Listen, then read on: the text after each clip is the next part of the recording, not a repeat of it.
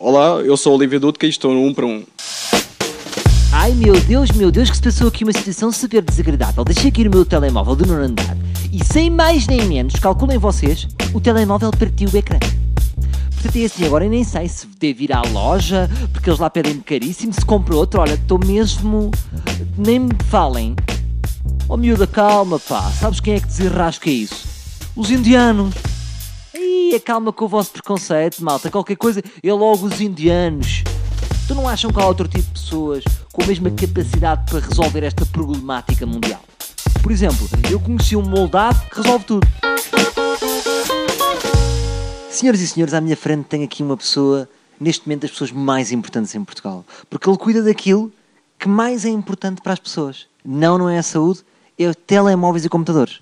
É verdade, sim senhora. Olha, como é que surgiu esse, esse teu talento? Tu és uma espécie de MacGyver aqui de Campo de Ourique. Tu desde miúdo tinhas essa apetência? Começaste logo a arranjar aqueles pianos da Casio? Eu costumo dizer que não tenho talento, só faço aquilo que as pessoas necessitam, basicamente. A pessoa parte, vem cá, nós reparamos, maiorinha, está feito. Mas quando é que tu tiveste essa ideia de de repente meter nesta alhada? Eu acho que foi basicamente desde que nasci, mas eh, fui construído com o tempo, não é? Depois, eh, consoante as necessidades das pessoas, aconteceu.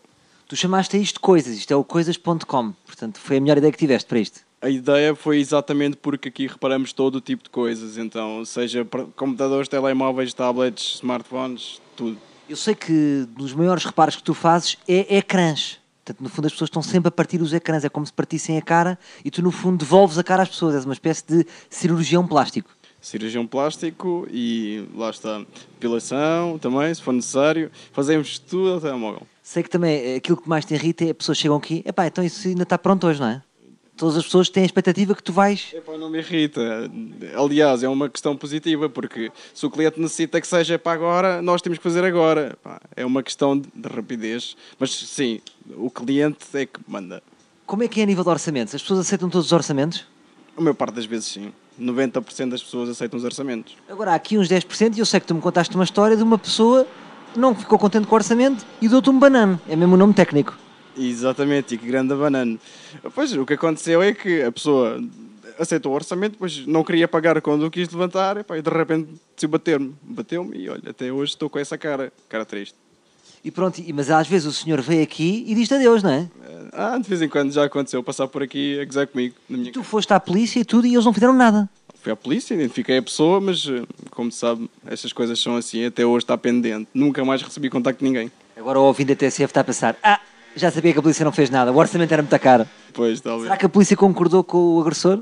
Ah, não sei, é uma questão de perguntar a eles. Tá bem, vou então agora à polícia eh, e vou investigar este crime. Pronto, tenho todo o meu apoio, está bem? Bom, nem sei se é a conclusão certa a tirar desta história, mas eu acho que a próxima vez que o IRS não for a meu gosto, eu vou lá e dou um banano naquelas pessoas.